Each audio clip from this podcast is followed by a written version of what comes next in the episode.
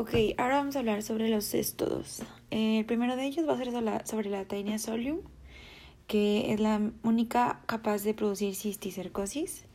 Eh, nada más para hablar rápido de su estructura, la cabeza se llama escolex, el cuerpo completo se llama eh, estorbillo, eh, cada segmento del cuerpo son proglótides, más los ganchos que hacen su corona para la adhesión.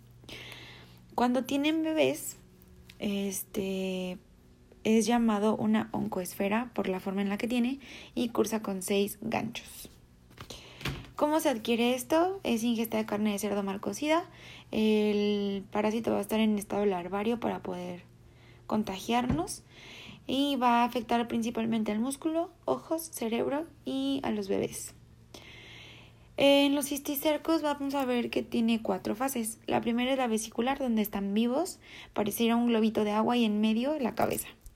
Fase nodular es en la resonancia se va a ver todo blanquito.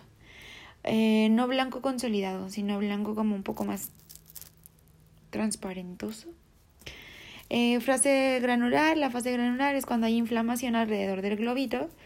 Y la fase calcificada, que es casi la que siempre nos van a poner, literal se ve un contraste que realza mucho el contraste. Y listo. En manifestaciones clínicas vamos a tener convulsiones en un 50 al 60% de tipo focales. Es el parásito número uno intraocular. Es la causa número uno para descartar en convulsiones con pacientes mayores a 18 años. Y acuérdense que este, en México se tornó una causa importante de epilepsia, por lo que siempre hay que considerarlo cuando venga un caso así en el ENARM. Este, va a haber nodulaciones con cisticercos o los proglótides van a ser visibles. En la resonancia magnética vamos a cursar con hidrocefalia, aumento de la presión intracraneal, más eh, visión, eh, vamos a ver el escólex, que era la cabeza.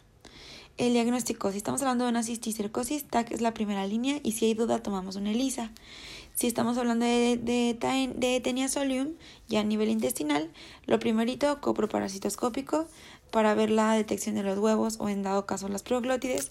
Y si esta sale negativo, pedimos coproantígenos. Si salen negativos, ELISA y si no, PCR. Tratamiento para neurocisticicosis más quiste viable. El primerito, albendazol más esteroide. Y este, la alternativa praziquantel más esteroide. Y este para ateniasis intestinal en menores de 5 años albendazol y mayores de 5 años praziquantel.